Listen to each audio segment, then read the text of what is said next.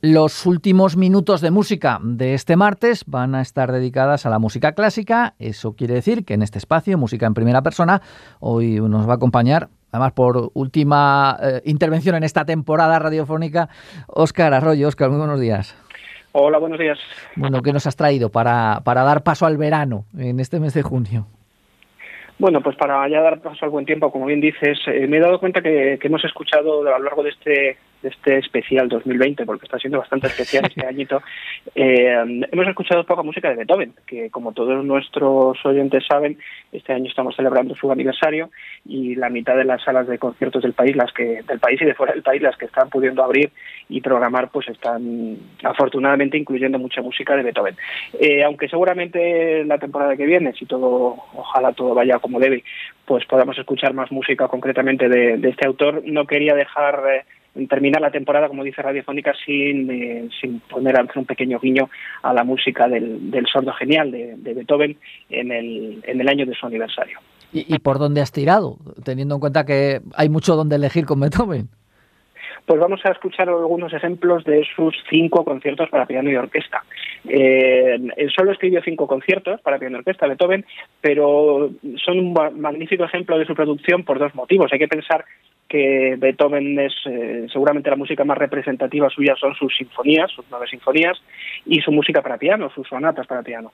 Entonces Beethoven eh, plasma eh, esa evolución, ese, ese, talento, esa capacidad compositiva que tenía en los dos, en estos dos ámbitos, en la música orquestal y en la música para piano, en estos cinco conciertos. Vamos a escuchar un poco del, del primero de ellos, del Opus 15 en Do mayor, concretamente un poco del segundo movimiento, en una interpretación preciosa de Alfred Brendel y, y Sir Simon Rattle al frente de la orquesta.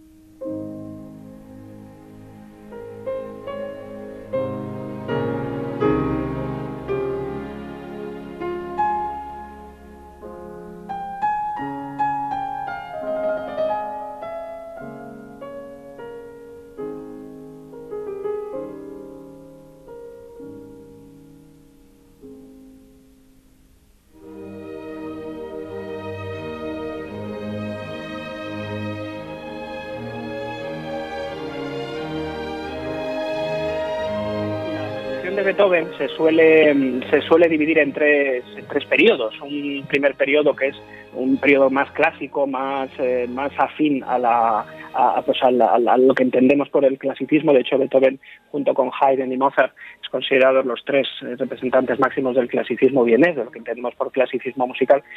Eh, estos primeros dos conciertos, el Opus 15 que estamos escuchando y el Opus 19 que vamos a escuchar a continuación en si bemol, se adscriben a ese periodo en el que todavía estamos en un ambiente de clasicismo, pero ya con unas, eh, con unas particularidades y con una forma de entender la construcción musical muy, muy beethovenianas, muy particulares. Como digo, el segundo de los conciertos en si bemol, del que vamos a escuchar un poco el arranque en los dedos de Marta Argerich y, y, y Seiji Osawa dirigiendo, eh, ya marca también de alguna manera una evolución muy particular que aunque utiliza elementos de los que estamos acostumbrados a escuchar en Haydn o en Mozart ya conducen a una personalidad muy propia de Beethoven.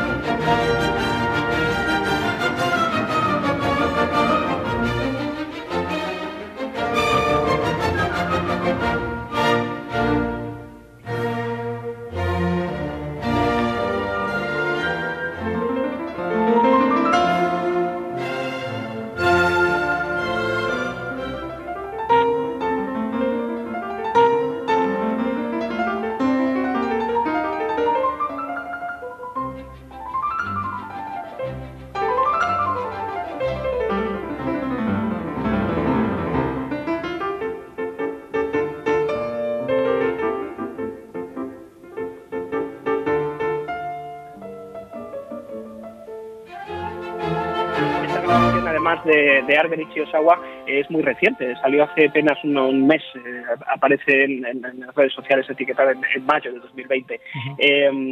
hay que pensar que esta, este tipo de escritura virtuosística, este tipo de, interpretación, como vemos, la, gente que haya escuchado sonatas de piano es muy similar al tipo de escritura que hace él o a los elementos que utilizan las sonatas para piano. Y también la parte orquestal tiene esos, esos elementos contrastantes, esos, esas instrumentaciones tan particulares que hacen que la música de Beethoven sea totalmente pues eh, con sello propio y, totalmente distinguibles. Eh, la delicadeza de la primera pieza que nos has puesto y el ímpetu de esta segunda. Sí, el, el, primero de las piezas que puesto es el movimiento central, eh, en el, lo que los músicos decimos en el relativo, en un, en un tono relativo al principal, aunque el concepto estando mayor, ese movimiento estaba en la bemol mayor, lo cual le da además un carácter mucho más dulce, mucho más eh, lírico. Beethoven es, admirable también por eso, la capacidad que tenía para, por una parte, con, eh, su forma de escribir, ser capaz de, de, desprender una enorme cantidad de energía, de energía también relacionada con la métrica y con el, el impulso rítmico que hemos visto en algunas de las ocasiones que hemos tenido de escuchar su música, pero también de ser tremendamente lírico. Vamos a escuchar eh, un ejemplo del tercero de los conciertos. Hemos dicho que ha escribido cinco, es un poco así picoteo, pero intentando sobre todo eh, que nuestros oyentes mm, despertar en ellos el interés por estos conciertos, porque son auténticos tesoros. El tercero de los conciertos ya se adentra un poco, digamos, estaría en la estética de la, precisamente de la, tercera sinfonía, donde ya hay un punto de inflexión en la vida y en la estética de Beethoven, está en el mismo tono, además, está en do menor, es el opus 37, eh, y ya cambia con ese carácter un poco oscuro y particularmente eh, interior que tenía Beethoven de concebir esta, esta música. Además, para Beethoven el do menor tenía siempre esa, esa connotación muy particular para él. Vamos a escucharlo un poco del, del primer movimiento en manos de Arthur Rubinstein y Daniel Barenboim dirigiendo.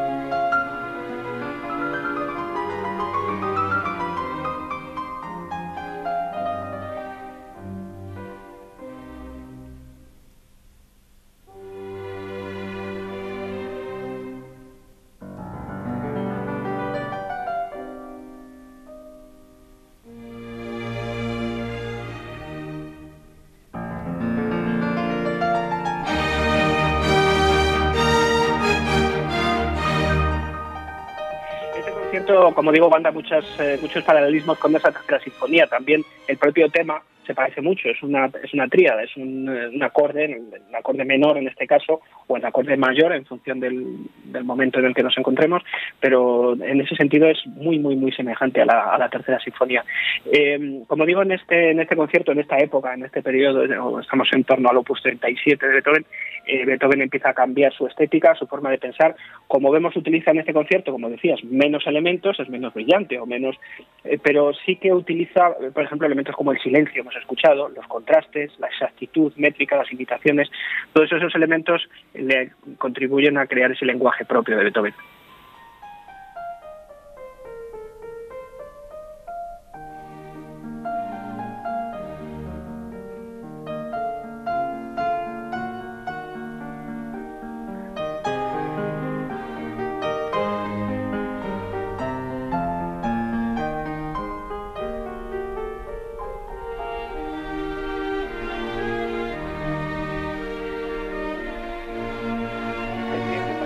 También otro, otro importante número de años para que Beethoven compusiera otro concierto para piano, el número 4, eh, para mí el más adorado, también porque tuve la ocasión de, tocarlo precisamente aquí en Ávila, en Norte, con, la, con, una orquesta de Salamanca. Hace unos años hicimos este cuarto concierto en Sol Mayor. Eh, un concierto muy especial por muchos motivos. Este concierto, por ejemplo, empieza el piano solo. Eh, antes de que suene la orquesta suena el piano en un tema maravilloso, originalísimo y muy, muy interesante, ¿no? hasta que la, tonalidad se asienta. Pero vamos a escuchar un poco del tercero de los movimientos, de este, de este cuarto concierto, Opus 58, eh, en el que se ven muy bien esos elementos, esa, esa capacidad de Beethoven de generar de generar eh, estructuras musicales a partir de células muy pequeñas y cómo se desarrolla la música de una manera muy orgánica. Este tercer movimiento está escrito en do mayor, aunque el concepto está en sol mayor, y lo vamos a escuchar en, los dedos de Claudio Arrau, el gran compositor argentino, y, eh, perdón, el gran pianista argentino, y Sir Colin Davis dirigiendo la orquesta.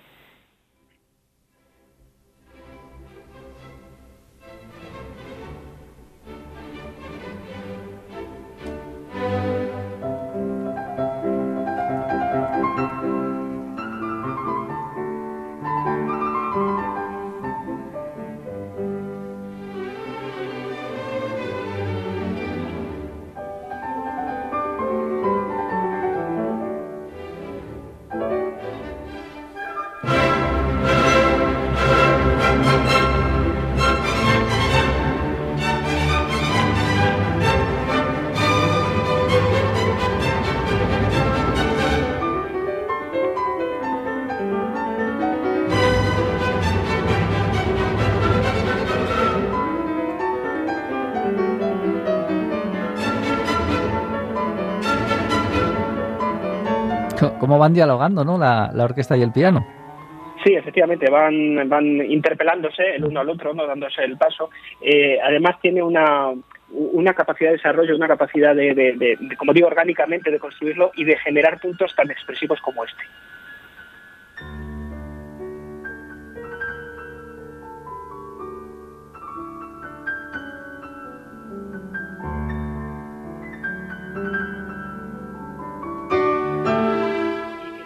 Con atención nos va a recordar, por cierto, ya los albores de la novena sinfonía. Y vamos, Oscar, con el último de esos eh, conciertos. Habías dicho que eran cinco los que eh, dedicó, los que compuso eh, Beethoven para, para piano y orquesta. Eso es, vamos a escuchar un ejemplo para cerrar un poco el círculo de estos conciertos, del, del, último, del quinto, del conocido como Emperador, no porque el nombre le pusiera Beethoven, sino puso su editor, eh, pero que le hace bastante buen, eh, buen mérito, porque estamos hablando del Opus 73, es un concierto muy brillante, además con elementos eh, orquestales muy sutiles, muy sofisticados. como hablaba antes de la novena sinfonía, pues ese tipo de elementos orquestales y también pianísticos que, que Beethoven al final de su vida lograba y que cerraron una época, porque realmente nadie los retomó después. Ya eso va a emparentar con compositores del siglo XX y demás.